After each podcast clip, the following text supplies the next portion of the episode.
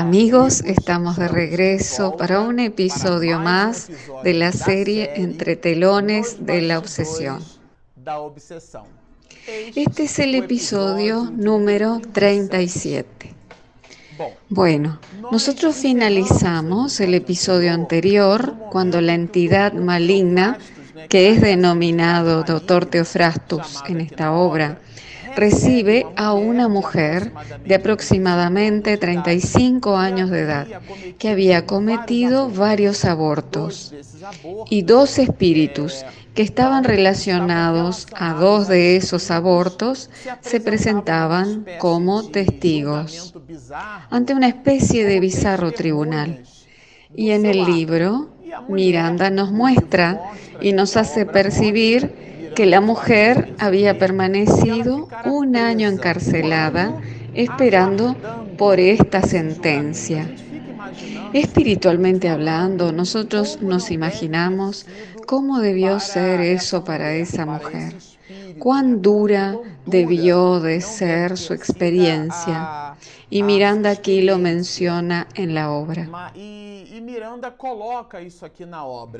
Y en ese instante, eh, la mujer, después de haber vivido todas esas cuestiones, después de haber permanecido presa y siendo llevada ante el tribunal, ese doctor Teofrastus nos dirá así.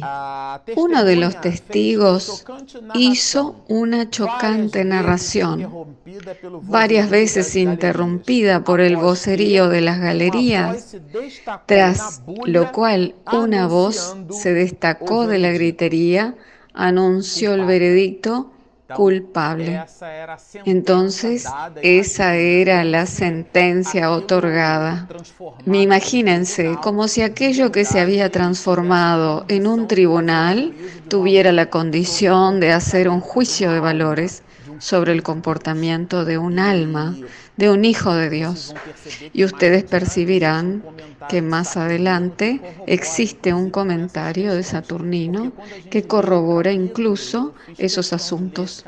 Porque cuando leemos el capítulo, y yo tuve el cuidado de leerlo varias veces, en una primera lectura desatenta nos sentimos confundidos, porque nos brinda informaciones muy interesantes y algo conflictivas, porque nos hace entrever que esas entidades malignas tendrían condiciones de producir resultados sobre la vida de los demás. Y nosotros verificaremos al finalizar este episodio que esto no es así. Pero por H o por B, ella recibe una sentencia de culpable. Y ese doctor Teofrastus era eximio en la técnica de la hipnosis, en la técnica del proceso de magnetización hipnótica, podríamos decirlo así. Y tal vez fue por esa razón que didácticamente Miranda nos trae en el cuarto capítulo la clase del espíritu glauco sobre la tríada obsesión, hipnosis y magnetismo. En estas circunstancias, ese doctor Teofrastus era un espíritu dotado de una enorme habilidad en lo que respecta a los asuntos de hipnosis. ¿Por qué lo decimos? Porque cuando él dicta la sentencia, él dice así, hagamos con ella lo que en su íntimo siempre fue, una loba. Entonces él comienza a decirle improperios a aquella mujer y a activar en los pliegues de su inconsciente aquel proceso doloroso y culpable provocando que aquel espíritu se transformase en un lobo. Nosotros encontraremos que la víctima no mostró la menor reacción. Era como si su visión se encontrara muy lejos, perdida en las evocaciones de los abortos delictuosos a los que se había entregado en días de insensatez. Quiere decir que la mujer comenzó a recordar lo que había hecho por esa razón es tan importante dirigir nuestra actitud hacia el bien. Y aquí Miranda describe una escena muy terrible. La mujer es obligada a arrodillarse y él la castiga con un látigo. Y en ese proceso, él dice así, víbora infeliz, devoradora de tus propios hijos, toma la forma que te corresponde, la que tienes en la mente atormentada. Entonces en ese momento la mujer en un proceso de deformación periespiritual, ella asume la postura de loba. Y Miranda lo destaca y haremos hincapié en leerlo porque es algo impresionante. La voz del doctor Teofrastos, impregnada de pesadas vibraciones deleterias y vigorosas, doblegaba los centros de poca resistencia periespiritual de la atormentada y delante de nuestros ojos, comandada por tan cruel sicario que se valía de procesos hipnóticos deprimentes, actuando en el subconsciente periespiritual, abarrotado de remordimientos de la infanticida, se llevó a cabo la tragedia de la mutación de las formas en un horrendo fenómeno de licantropía de los más lacerantes. Nosotros estamos aquí ante una escena espiritual muy fuerte. Por esa razón, Guillermo se sentía muy temeroso y era reticente a ver a ese doctor Teofrastus. Y en los episodios anteriores observamos que cuando el grupo comentó su intención de visitar aquella región, él respondió de ninguna manera, porque él conocía algo del poder de ese espíritu maligno, que nosotros eh, a través de la narración de Manuel Filomeno de Miranda lo observaremos. Y aquí es importante mencionar que Miranda está en desdoblamiento parcial por el sueño.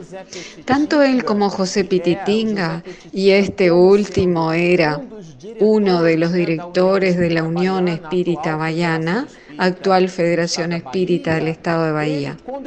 Y cuando Miranda narra este escenario, que lo vio en desdoblamiento parcial a través del sueño, y veremos su descripción en la parte final de este capítulo, él lo hace, él describe esa escena horripilante.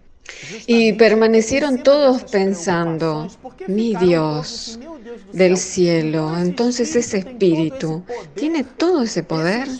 Podríamos preguntarnos, ese espíritu, el doctor Teofrastus, carga en sí todo ese conjunto de debilidades.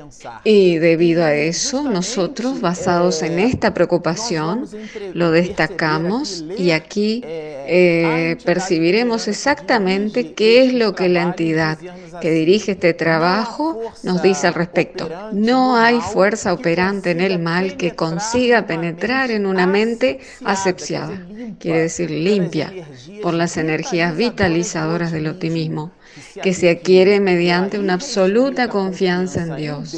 Es un binomio y por la práctica de las acciones de solidaridad y de fraternidad.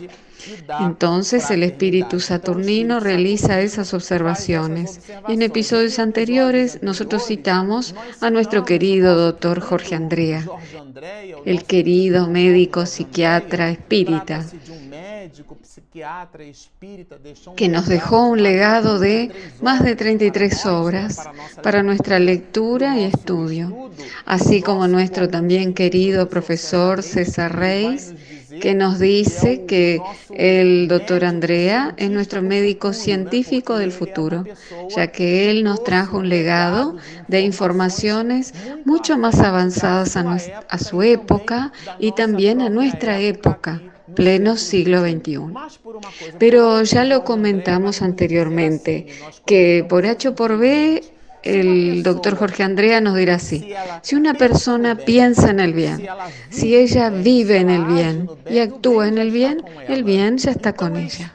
Por lo tanto, ningún espíritu maligno será capaz de modificar la estructura periespiritual de alguien que vibra en sintonías bienhechoras.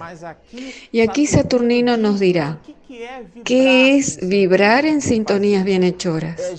Exactamente es mente asepsiada, quiere decir limpia, por las energías vitalizadoras del optimismo y también por la práctica de las acciones de caridad.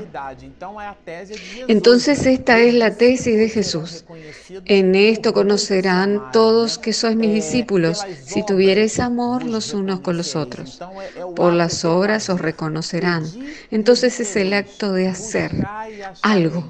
Pedid y se os dará. Buscad y hallaréis. Llamad y la, la, puerta se os abrirá, nos dijo el maestro. Entonces estos son verbos de acción. Todas las veces que estudiamos, adquirimos información con miras a nuestro conocimiento. Y si las dinamizamos en actitudes benéficas hacia nosotros y hacia los demás, las mismas informaciones que recibimos sobre el bien nos permiten vibrar en otra faja de frecuencia en la cual los espíritus malignos no nos pueden alcanzar. Semejante a alguien que no posee complexión hacia el cigarrillo y después de desencarnar está al lado de otro espíritu que desea instigarlo al uso del tabaco. Él no lo logrará pero por otro lado, si ella tiene el hábito de ingerir alcohol o el mal hábito de la glotonería, que es la capacidad que muchos de nosotros tenemos, que es la de comer mucho más de lo que las necesidades del cuerpo nos piden. Y existen programas al respecto en televisión que muestran obesidades mórbidas. La persona no sale de la cama y ella, sin embargo, nació con tres kilos y medio o cinco kilos o 4 kilos y haciendo abstracción de los problemas hormonales que muchas personas cargan en sí y abstrayéndonos también de la posible prueba, decimos tres cuartas partes de nosotros. Cuando estamos con sobrepeso o cuando estamos obesos, es debido a la indisciplina del acto de la alimentación. Y esto nos crea un mal hábito con las cosas materiales. Y eso crea una sintonía con esos espíritus, habilitando el campo para que dicha sintonía se establezca en forma tenaz. Y de esa manera, ese espíritu permanece induciéndonos los malos hábitos. El hábito de fumar. Pero no solo ese hábito, sino también los hábitos como la maledicencia y en el campo social este también está también aquel mal camino que algunos optamos, que es el de hacer burlas sobre el color de la piel de otra persona, sobre la condición sexual de alguna persona, sobre la nacionalidad, sobre el estado, la región en donde vive ella. Y haciendo eso, nosotros imprimimos la idea de rebajar a ese ser humano. Todos esos son gatillos que sugieren la existencia de lazos de obsesión. Y nosotros necesitamos estar muy atentos a ello, porque según lo que nos dice la propia Juana de Ángeles, la hierba niña solo la notamos cuando ella brota. Pero observen, aquí él continúa. Nos dice un poco más adelante que esos espíritus, esas situaciones, tal como lo leímos en este caso, de una especie de licantropía realizada por el doctor Teofrastos dentro de un proceso de sugestión, provocaron que la mujer adquiriera la forma periespiritual de un lobo. Entonces nosotros podríamos sentirnos muy asustados porque, ¿cómo es posible que Dios, el Supremo Señor de las galaxias, apruebe que tengamos una región en la cual los espíritus malignos son capaces de someter a otros a situaciones de ese jaez? Y en esta literatura, en esta obra, encontraremos escrito más o menos esto así. Observen. En última instancia, se transforman esos espíritus malos en los instrumentos de que se sirve la ley divina para corregir a los que aún prefieren los caminos tortuosos. Entonces aquí nos queda un poco más claro. Es como si aquel halo de maldad fuese el instrumento que las entidades venerables utilizan aplicando sobre aquellos que nos equivocamos en el pasado o que lo hacemos en esta existencia. De igual manera lo que le sucedió a esa mujer que fue atraída hacia esas regiones por una similitud fluídica de su campo periespiritual. Y en contrapunto con las palabras de Jorge Andrea, si una persona piensa en el mal, vive en el mal, actúa en el mal, el mal ya está con ella. Entonces, cuando ella se ve en una región espiritual de esa naturaleza, en realidad son las leyes cósmicas y divinas que por un tema de atracción y de similitud fluídica establecen que esa mujer esté en esa región y aquellos espíritus malignos tienen la percepción o la sensación de que son ellos que comandan el tema, el escenario, pero en realidad están siendo utilizados por espíritus superiores que en un proceso de reajuste periespiritual se sirven de aquella dantesca zona para que las leyes cósmicas y divinas se cumplan el psicovibrómetro. Nosotros lo queríamos citar exactamente porque Saturnino nos dará una orientación en la parte final. Porque, ¿cómo funcionó ese psicovibrómetro? Ya que ellos solo podrían penetrar aquella región portando en sí vibraciones de bajo tenor. Si ellos portaran vibraciones de alto tenor, si fueran espíritus nobilísimos, si fueran espíritus que vibran únicamente en emanaciones de alta frecuencia en sus periespíritus, aquellos sensores llamados psicovibrómetro activarían una alarma. Y fue eso lo que leímos en el episodio anterior.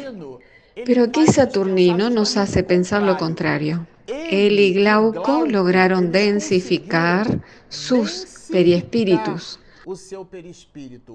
a tal punto de que no se percibiesen las vibraciones que sensibilizarían aquel aparato. Pero, ¿y si hubiera sucedido lo contrario? Miren lo que él nos dice aquí. Si la situación fuese al contrario, es decir, si el aparato detectara vibraciones de bajo tenor vibratorio, ninguna entidad de las que allí se encontraba, deseando violar los recintos superiores, podría utilizar el padrón de su psicoesfera para crear una condición más elevada. ¿Qué significa esto? Que usted logra bajar su padrón vibratorio, pero usted no logra crear una vibración que aún no la posee.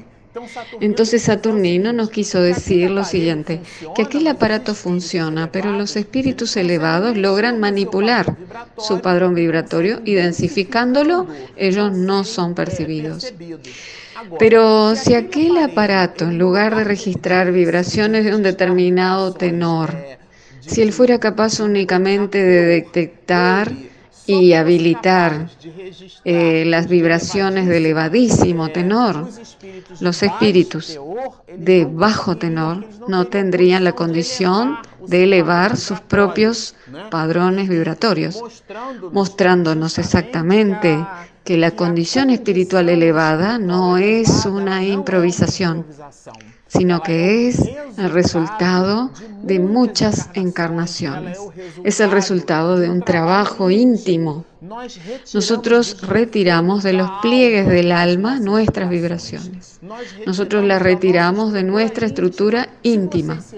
Si ustedes lo recuerdan en los episodios anteriores, cuando surgió el cortocircuito entre Saturnino y Guillermo, cuando Saturnino lo invitaba a ir al anfiteatro. Y Guillermo se negaba rotundamente. Y Saturnino le decía que él no tenía el derecho de elección. Y Guillermo respondía que sí lo tenía. O sea, allí había un contrapunto. ¿Qué sucede en aquel momento? Saturnino adquiere otra postura, otra realidad periespiritual. Él se modifica y se muestra como un espíritu que había vivido en el periodo del cristianismo primitivo. Entonces lo que la boca habla está lleno el corazón. Quiere decir que Saturnino hablaba con emotividad, sacaba de dentro de sí. Y eso, señores, no lo improvisamos. Eso es lo que nos quiere decir Saturnino. Nuestro hermano Glauco, dice él, desempeñará una función específica junto a nuestro hermano Teofrastos. Aquí nosotros veremos que ese espíritu Glauco tiene una participación muy especial. Nosotros veremos toda la trama y por último, para que cerremos el capítulo de este episodio, observen qué importante información nos brinda Miranda. Reconducidos, en plural, él y Pititinga, al cuerpo. En nuestro caso particular, Miranda, conservamos recuerdos dolorosos y angustiantes. Porque Miranda, nosotros ya lo dijimos cuando comenzamos los primeros episodios de esta serie, que él poseía una característica, que todas sus experiencias vividas en el plano espiritual, en desdoblamiento parcial a través del sueño, cuando regresaba el cuerpo somático, él imprimía dichos recuerdos en las células que corresponden al rescate de la memoria y las recordaba con mucha vivacidad. Y Miranda nos dirá así, el día transcurrió en medio de inquietud y distonía emocional. Observen, señores, como si la noche no hubiese, nos hubiese ofrecido crueles pesadillas, de cuya visión confusa no podíamos librarnos. Cuando leímos esto aquí, yo pensé, únicamente personas muy bien preparadas pueden participar de situaciones como esta porque él no se eximió de decirnos que aquello le produjo un verdadero impacto y que el recuerdo que él guardaba, y él lo llamó distonía, le produjo una conmoción. Y él necesitó trabajar arduamente esas emociones. Bueno, nos quedamos por aquí y trabajaremos el séptimo capítulo de esta obra en el próximo episodio. Eh, deseamos que usted realice nuevamente la lectura de este capítulo porque él es muy denso y nosotros lo sintetizamos en tres episodios, pero vale la pena continuar leyéndolo. Dejamos nuestra invitación para que usted descargue nuestro app disponible en Google Play y en Apple Store eh, con el nombre de Espiritismo y Mediunidades. Y que también usted se suscriba a nuestro canal en caso de que aún no lo haya hecho. Se llama Marcelucho Oficial y en él nosotros estudiamos ese binomio espiritismo y mediunidades. Entonces descargue nuestra app, suscríbase a nuestro canal, continúen estudiando con nosotros y mucha paz.